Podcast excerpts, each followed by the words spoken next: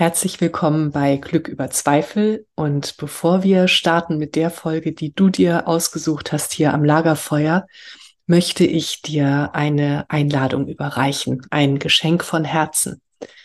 Es geht um deinen inneren Frieden. Wenn das jetzt gerade ein Thema auch für dich ist, das bewegt gerade so viele von uns. Und wenn du dich fragst, wie kann ich inneren Frieden finden, unabhängig von dem, was im Außen geschieht? Wenn da so eine Sehnsucht ist in dir, dann möchte ich dir einen Abend schenken. Am 16.11. um 18.30 Uhr sehen wir uns auf Zoom.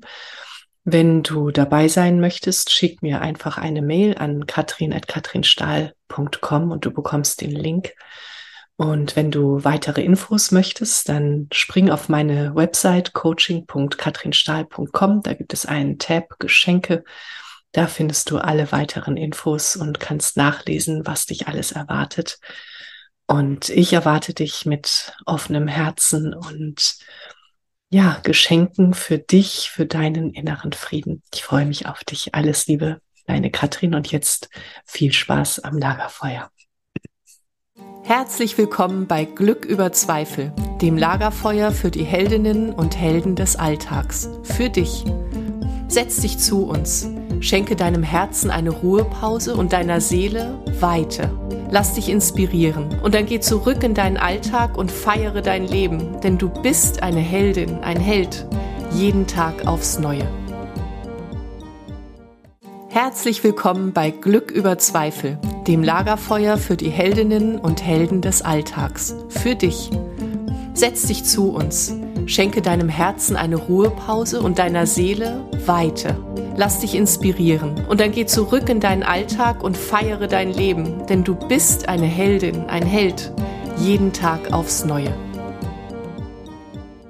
Ich äh, bin ganz, ganz glücklich, ähm, euch heute einen ganz besonderen Gast vorstellen zu dürfen. Und äh, bei mir am Lagerfeuer sitzt heute Elmas. Und Elmas hat eine wahnsinnig schöne Geschichte über ihre Integration ähm, hier in Deutschland, als sie mit zehn Jahren ähm, hierher kam. Und das ist ihre echte Heldenreise. Und ich freue mich so sehr, ähm, dieses Gespräch führen zu dürfen. Und danke, Elmas, dass du hier bist, hier mit mir am Lagerfeuer sitzt. Ähm, herzlich willkommen. Und du hast ja gerade äh, in unserem kurzen Vorgespräch schon erzählt, äh, ich fand dieses Bild ganz schön, ähm, wie es ist, äh, wenn man eine Zeitreise antritt. Und ja, und jetzt leg einfach los. Ähm, ich freue mich, dass du da bist. Ja, recht herzlichen Dank. Erstmal möchte ich mich ganz herzlich bei dir bedanken für diese Möglichkeit, mhm. denn damit äh, äh, ist es ja auch eine mutige ähm, Geschichte, ein Schritt, den ich hier gerade mit dir tue und dem ich da mich jetzt was zutraue, was ich auch noch nie gemacht habe. Das ist das erste Mal. Und dann kommt so wieder so diese, man ist so ein bisschen aufgeregt, so diese Spannung. Das fühlt sich eigentlich auch mal sehr gut an, muss ich sagen, gerade. genau.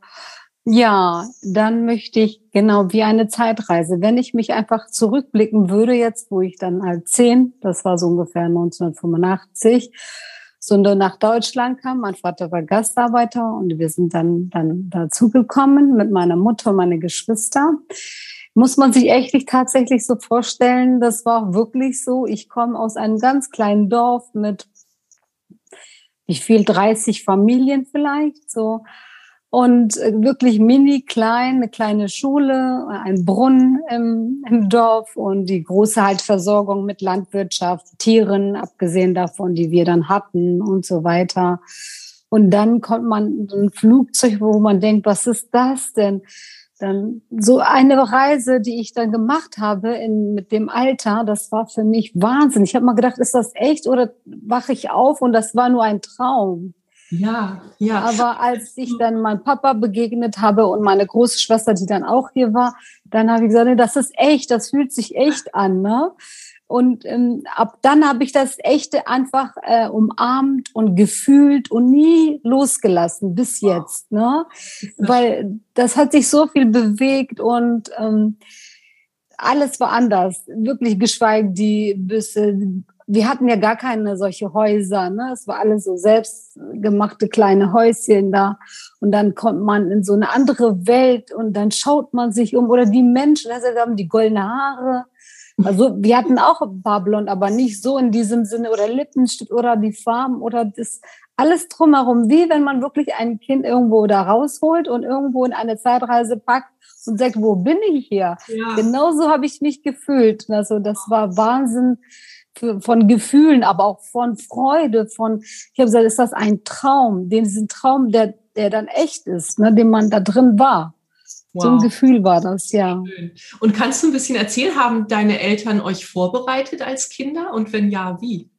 Ähm, meine Mutter war mit uns. Wir hatten ja, wie gesagt, mein Vater war als Gastarbeiter hier und dann hat er entschieden, für immer hier in Deutschland zu bleiben. Er hat auch so seine Vorgeschichte und er hat erkannt, dass man hier in diesem Land ähm, leben kann. Hier gibt es Demokratie, hier gibt es Rechte, hier, hier kann man leben, hier und hier kann man sich bilden. Die Bildung, zum Beispiel in unserem Dorf hätte ich nur bis zur Grundschule gehen können und danach war vorbei. Ich hätte weiter nicht äh, die Schule besucht, dann hätte ich vielleicht irgendwann geheiratet, Kinder und dann wäre ich äh, Landwirtin so gesehen gewesen. Ne? Aber mein Vater ist ein ganz kluger Mann und ähm, der hat dann hier viel aufgebaut, sehr, sehr hart gearbeitet bis zur Rente. Und auch mit Herz hat er hier gelebt und geliebt. Äh, und gearbeitet. Wirklich, das haben, was ich jetzt hier alles erlebt habe oder durfte, habe ich viel von meinem Vater gelernt. Weil wenn mein Vater mir diese Werte, Nomen, diese Liebe, diese äh, Sicherheit, dieses Zuhause sein, diese Stabilität, unabhängig auch materiell, weil er für uns gesorgt hat, nicht gegeben hätte, wäre es vielleicht hätte ich noch auch dafür kämpfen müssen. Aber das, das da gegeben war von meinem Vater besonders, war das viel einfacher, das auszuleben, mhm. was man dann in sich trägt. Ne? Und meine Mutter natürlich so Hausfrau äh, hat das anders betrachtet als mein Vater. Immer die friedliche und immer das Gute nur zu machen und nie Nein zu sagen, wirklich. Ne? Ja. Aber mein Vater war halt anders gestrickt, ähm, ganz andere Richtung. Und äh, er hat auch immer gesagt, er wird für uns hart arbeiten, wird uns nichts fehlen, aber dafür möchte er auch was, dass wir uns hier gut integrieren und dass wir hier eine Bildung machen. Mhm. Na, das war, und damit wir unser eigenes Brot mal backen, so gesehen, ne? Weil sagt man, das eigene Brot schmeckt besser, wenn man selber das Geld verdient, nach Hause bringt. Und nicht abhängig jetzt von irgendwo ist oder jemanden geschweige immer dieses Stabilität haben wir von ihm bekommen, wo manchmal meine Mutter schon dieses, naja, so wie eine Wind, immer, naja, nicht schlimm, dann sagst du dem anderen ja nicht nein, dann machst du das, ne? Und meine, durch Mutter sind wir so un, manchmal so nicht stabil gewesen, ne? Also, wie soll ich sagen, man hat sich dann vieles gefallen lassen dann immer, weil sie immer gesagt, ach, ist nicht schlimm. Wenn euch jemand wehtut, ist nicht schlimm. Mein Vater hat gesagt, keiner darf euch wehtun, ihr dürft auch kein wehtun. Das war so der Unterschied. Ne? Also die Bereicherung, dieses, äh, diese Wärme habe ich alles durch meinen Vater bekommen. Äh, wie viele Geschwister hast du, Elmas? Also wir sind äh, vier Mädchen und drei Jungs. Wow, okay, okay. Und gab es in der Reise, die ihr gemacht habt, ähm, also als ihr da wart, so die, ich nenne das ja immer die Heldenreise, dann die Geschichten, die wir uns hier erzählen, gab es da Unterschiede unter euch Geschwistern? Nein, eigentlich nicht. Mein Vater hat uns alle gleichberechtigt behandelt. Wirklich. Der hat mehr natürlich auch sogar die Mädchen, ne? Äh, aber mh, hm, das habe ich gar nicht empfunden. Niemals dieses Gefühl äh, von, ähm, dass er Unterschiede gemacht hat. Absolut nicht. Mhm. Mhm. Das ist wirklich, das kann ich echt unterstreichen. Äh, der hat das niemals gemacht. Nie hatte ich so ein Gefühl. Ne? Mhm. Ich, wir waren ihm alle gleich wichtig, weil er so, ähm, so im Kopf schon alles wusste und, äh, und dafür getan hat, dass es uns gut geht, uns immer geprägt hat, wenn er von der Arbeit kam, dann saßen wir zusammen, hat er erzählt, ist alles gut gelaufen, brauchen wir noch was? Und wie halt immer wieder seinen Wunsch betont hat, wie wichtig ist, dass wir hier Bildung machen. Tatsächlich mein Bruder, der hier nicht zur Schule gegangen ist, hat dann noch eine Ausbildung nebenbei gemacht und meine älteste Schwester Abschlüsse. Obwohl sie die Schule, die Schule nicht besucht haben, Mhm. Aber um, um zu sagen, unseren Vater, ja, wir haben es geschafft, haben wir alle tatsächlich äh, ihm gesagt irgendwann, es ist all das passiert, was du uns vor wie viel 30 Jahren gesagt hast zum Beispiel. Wow. Und wirklich im Positiven, im Guten. Und das haben wir alles geschafft, weil wir auch mit Liebe das gemacht haben. Eine Integration muss wirklich mit Liebe gelebt werden. Denn ohne das und oder Angst, die wir vielleicht in anderen Richtungen hatten, ja, mit unserer Sprache und unserer Kultur, unsere Glauben, haben wir dann äh, nicht äh, irgendwo mit einbezogen in diese Integration in diesem Land, weil das gibt's ja nicht. Es gibt mhm. keine Angst, es gibt keinen Druck, keinen äh, Unterschiede. Man ist hier frei, man kann alles tun und machen, was man will. Und daher fällt das hier einen noch einfacher und leichter, dann hier äh, Integration zu leben, zu fühlen, zu gestalten. Deswegen habe ich auch sehr früh, ich bin über ich überlege über 20 Jahre Ehrenamt. Also das heißt, ähm, ich wollte immer etwas auch äh, geben und sagen, danke, mhm. ne, ich bin hier, ich bin glücklich, ich bin gut angekommen, ich beteilige mich, was kann ich machen? Ob es in den Schulen waren, bei den Sport etc habe ich geholfen. Dann war ich hier in der auch äh, Kommunalpolitik äh, tätig, äh, viele Jahre. Bis jetzt ähm, war ich auch im Rat der Stadtzelle. Dann war ich Orts, im Ortsrat viele Jahre, auch fünf Jahre stellvertretende Ortsbürgermeisterin. Und das sind so Dinge, da hatte ich mit viele, viele Menschen zum Beispiel zu tun, durch die Jubiläen 80, 90, über 100. Das ist, ähm, das kann mir keiner in einer Schulform geben oder so. Diese. Erfahrung, diese Begegnung, diese Bereicherung habe ich mit Menschen gelebt. Ich bin auch ein Mensch, die gerne spricht. Also schreiben ist nicht so meins, war nicht so. Aber ich habe viel hier gelernt äh, durch mit Menschen. Zum Beispiel am Anfang, als ich kam, hatte ich eine Freundin und die durfte zu mir, ich zu ihr. Das hat die auch noch mal so beschleunigt. Dann konnte ich ganz schnell einen Einblick haben, wie leben die denn? Und als sie zu uns kam, wir saßen am Tisch zusammen gestern, das kannte sie nicht. Sie war Einzelkind. Das waren so auch für sie so Austausch. Mhm. Und wir können nur miteinander miteinander und äh, durch, durch diese Begegnungen, durch dieses Fühlen, Erleben, ganz nah beieinander, äh, nur uns verändern, äh, uns fortbilden. Also ich glaube, wenn ich 100 Bücher gelesen hätte, hätte mir das nicht so das Ergebnis gebracht, was ich gefühlt und gelebt habe. Ja, äh, Integration ja. ist ja was, was zwischen Menschen äh, passiert. Ja kann ja nicht aus Büchern kommen. Ja, genau, genau. Genau, Kulturen, ne? Und dieses ja. Essen zum Beispiel, von dem guckt man ab und die gucken mhm. von uns ab. Aber keiner sagt mir, nee, du musst jetzt dich deine Religion aufgeben. Das, diesen Druck habe ich niemals empfunden. Während ich hier zum Beispiel als kleines Kind, meine Mutter hat mal gesagt, du darfst niemals sagen, du bist hier Sieden. Ich habe es niemals verstanden.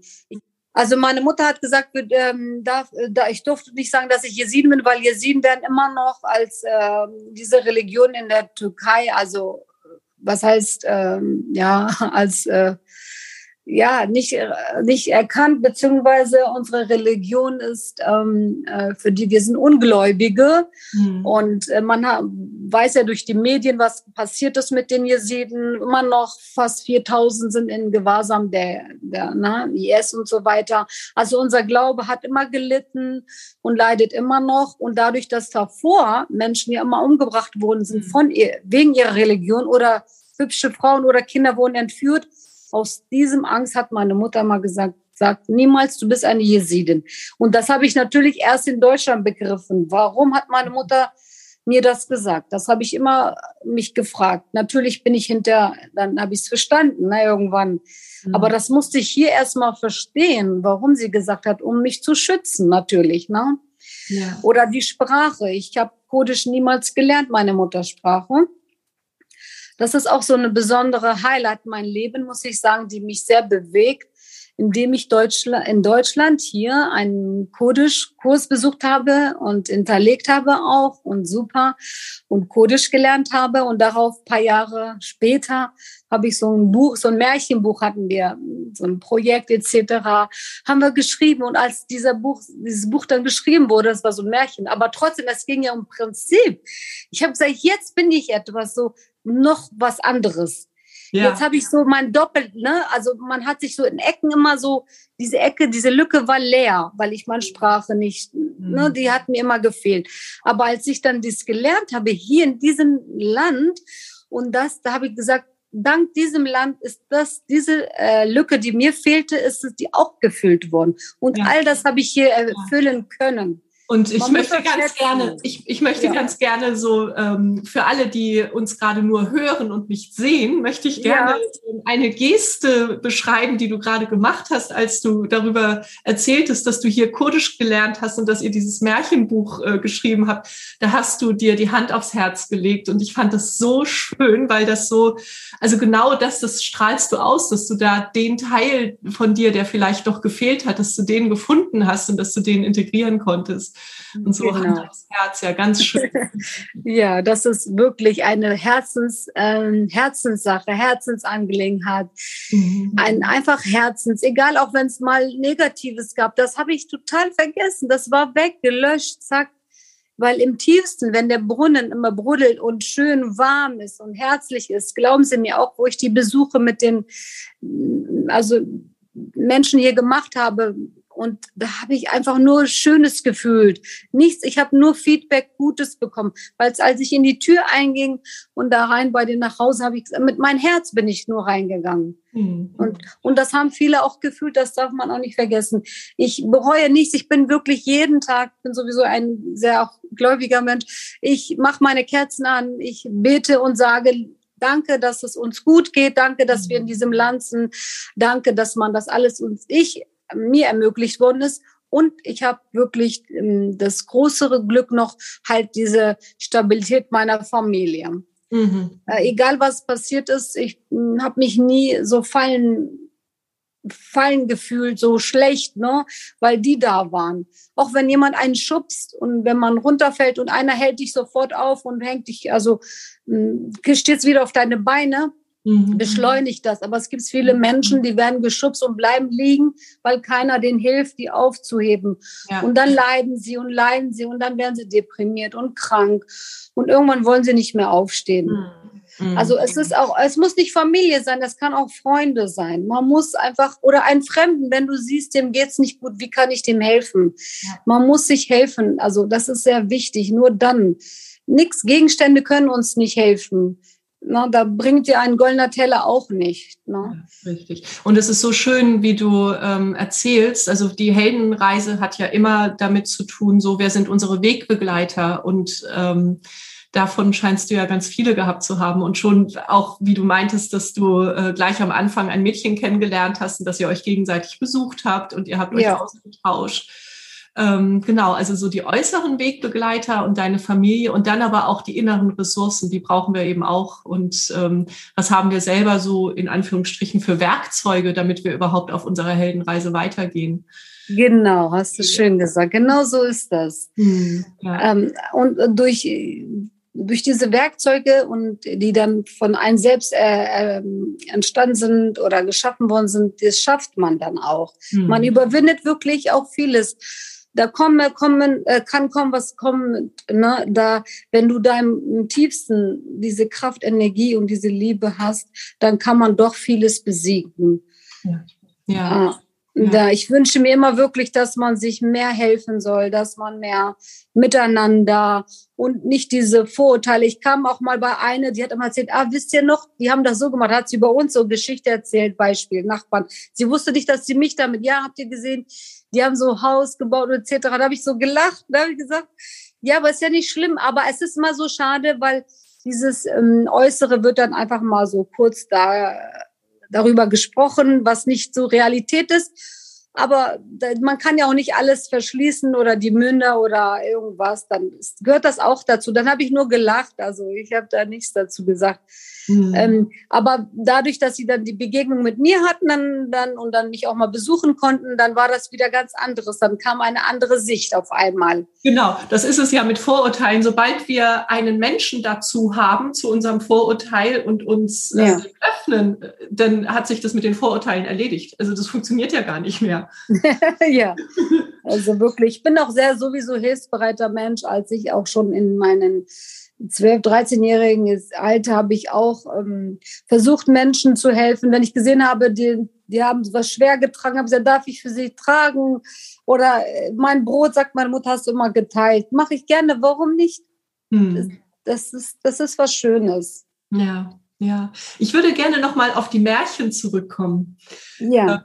Das äh, interessiert mich. Äh, wer hat die Märchen geschrieben und habt ihr daraus wirklich ein Buch gemacht? Also wurde das auch veröffentlicht? Ja, also es ist veröffentlicht in dem Sinne, ja, das tatsächlich haben wir ein Buch geschrieben, das schicke ich dir mal ein Exemplar, werde ich dir auf jeden Fall per Post schicken. Oh, Kriegst schön. du jetzt zu Weihnachten. Oh, danke. Es ist oh, so sehr interessant. Das war so, dieses ein Projekt gewesen. Aus verschiedenen Sprachen haben wir äh, Märchenbücher geschrieben, auf Deutsch und dann auf Sprachen, sei es jetzt Russisch, ähm, Kurdisch war dabei. Also mehrere Sprachen sind damit äh, drinne und äh, wir sollten ein Märchen, was zum Beispiel unsere Mutter erzählt hat. Ich hatte dann ein Märchen, das meine Mutter mir als Kind immer äh, erzählt hat, habe ich das dann äh, auf auf ähm, Kurdisch und auf Deutsch dann äh, übersetzen lassen. Und mein Buch ist war auch speziell ähm, eine Freundin oder eine, weil ich bin auch in einer Partei, also eine Bundestagsabgeordnete, die heißt, die hat dann in der Zeit, wo es dann diese mit den Jesiden war, die Flüchtlinge, also Camps besucht.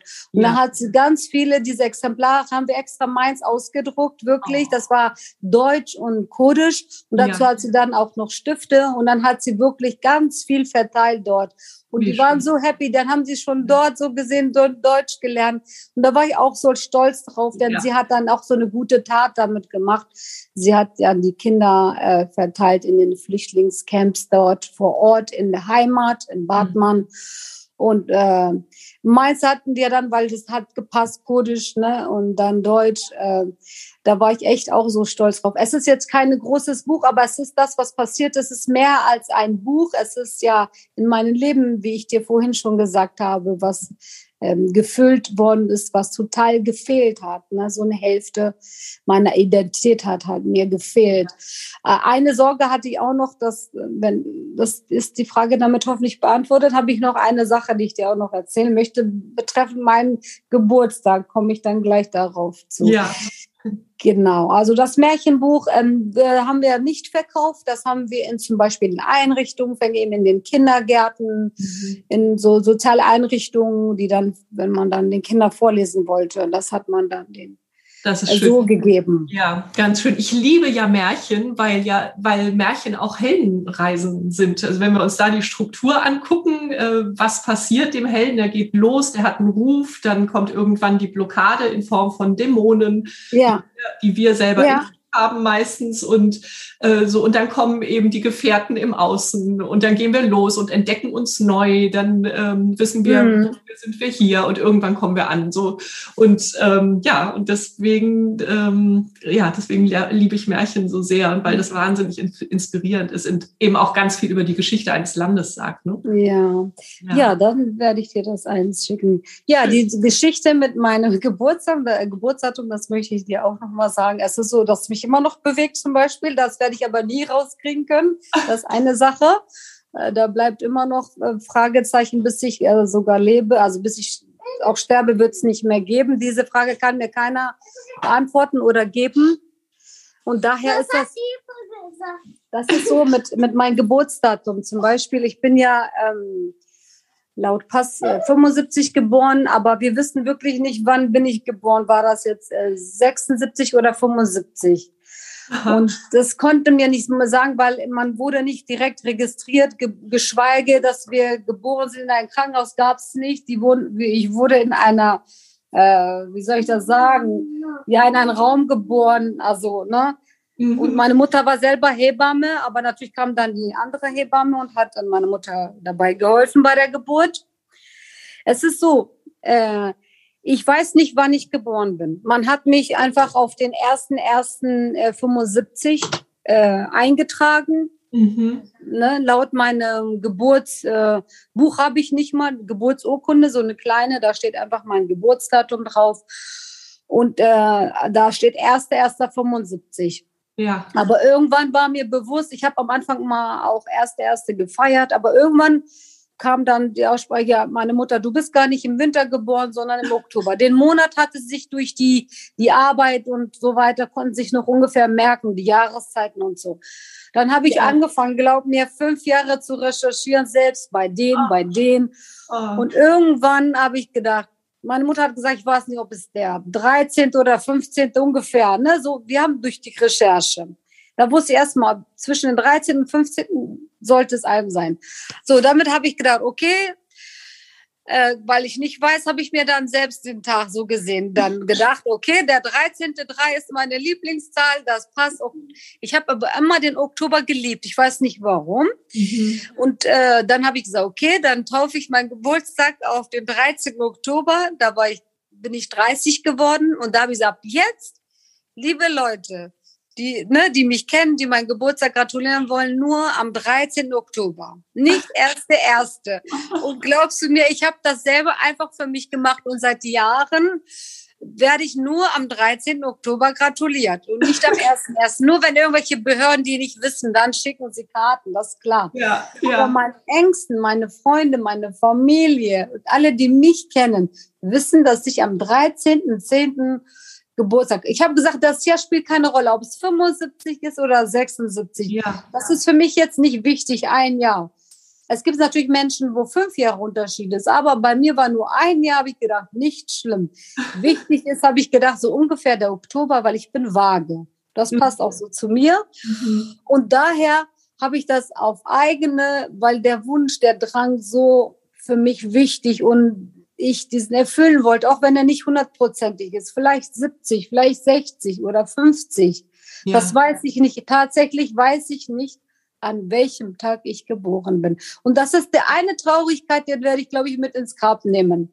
Ja. Das wird mir keiner sagen können. Mhm. Ja, ja. ja und gleichzeitig strahlst du dabei, wie du deinen eigenen Geburtstag definierst. Ja, und, ja, und, und, dass du sagst, ich bin vage, das passt für mich und ja. äh, das ist der 13., weil drei meine Lieblingszahl ist. Ich mag das.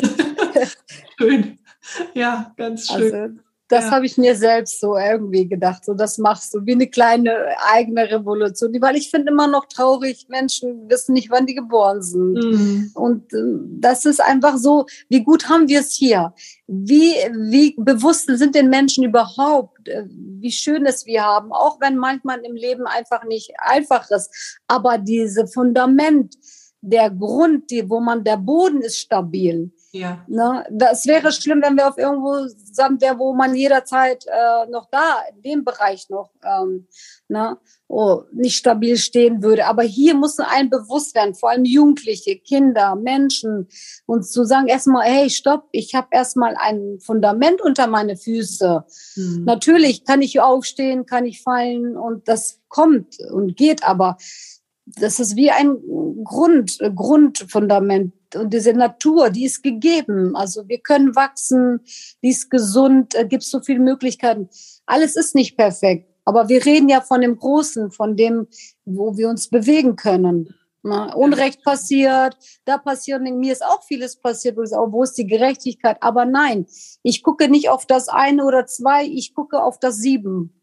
Mhm. Ja. Mhm. ja, es ist schön, dass du das sagst mit dem Fundament, weil das, was so selbstverständlich ist für uns, das vergessen wir ja oft. Ne?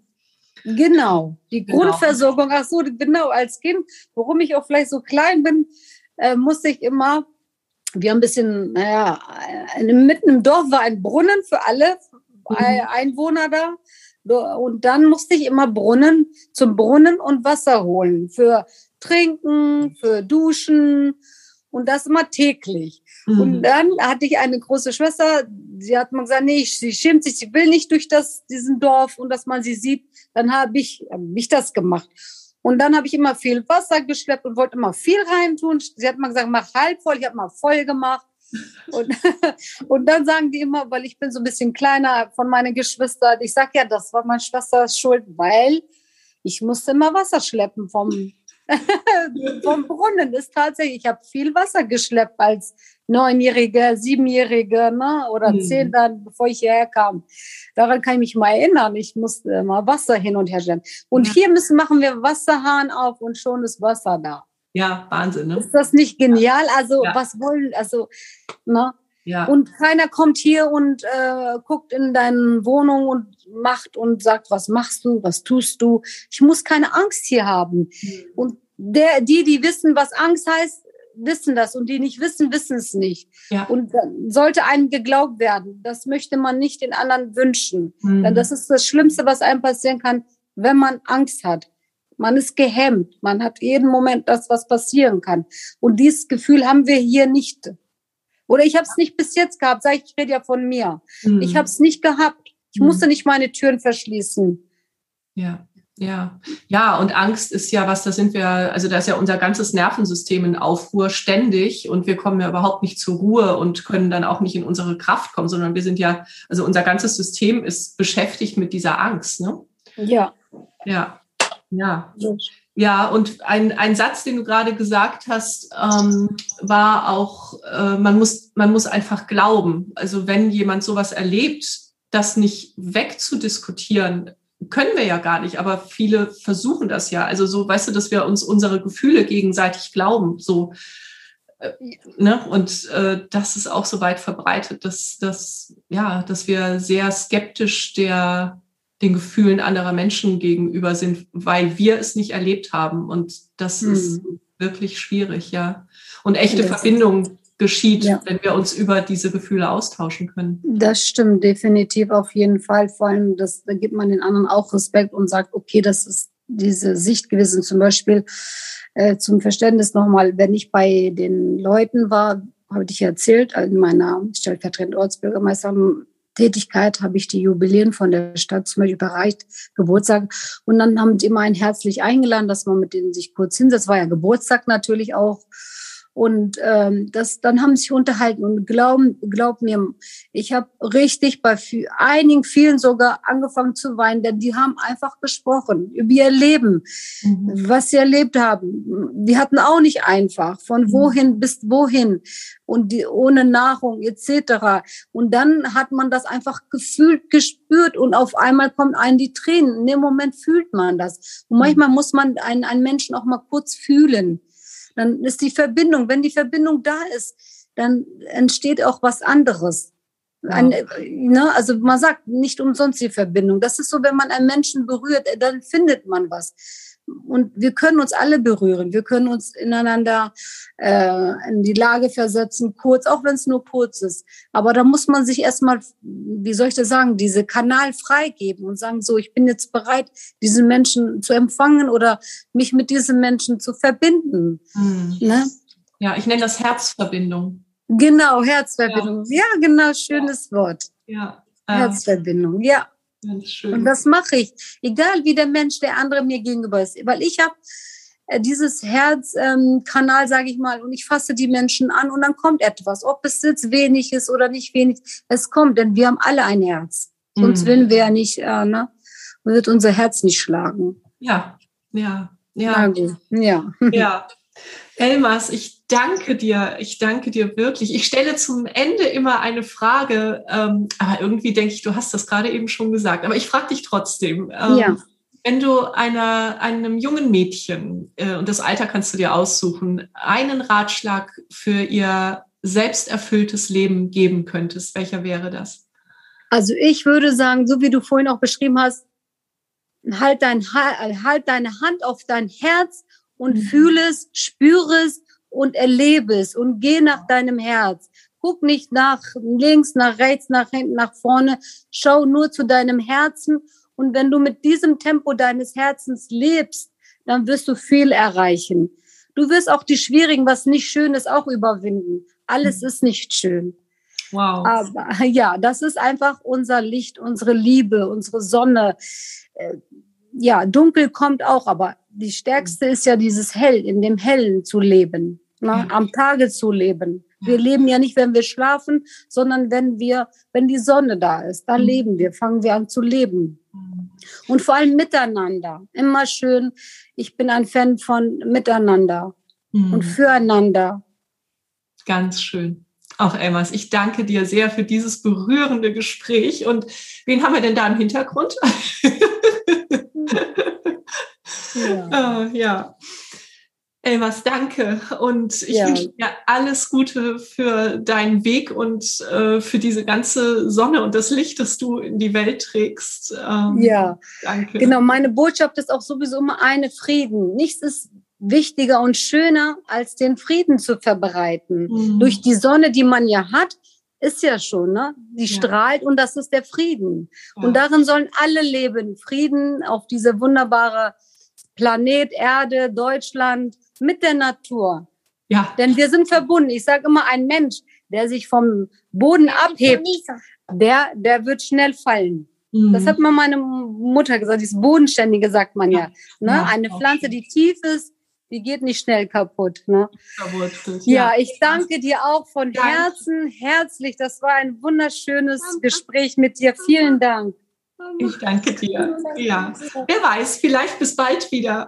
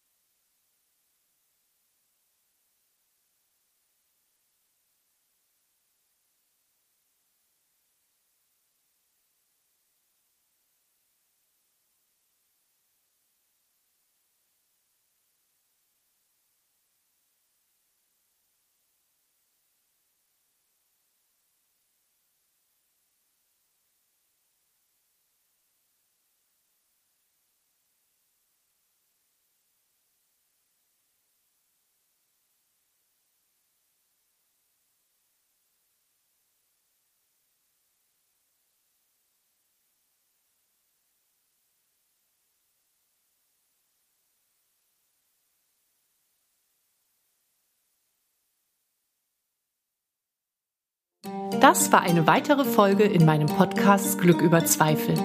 Wie schön, dass du mit uns am Lagerfeuer gesessen hast. Was hast du für dich mitgenommen und was wirst du damit machen? Wenn dir dieses Gespräch eine Inspiration war, freue ich mich, wenn du es weiterleitest und wenn du überall, wo du kannst, eine Bewertung hinterlässt. Du möchtest mehr erfahren? Alle wichtigen Links findest du in der Beschreibung. Zeig deinem Leben, wie kostbar es ist. Und sei nächste Woche wieder dabei. Das wünsche ich dir. Deine Katrin.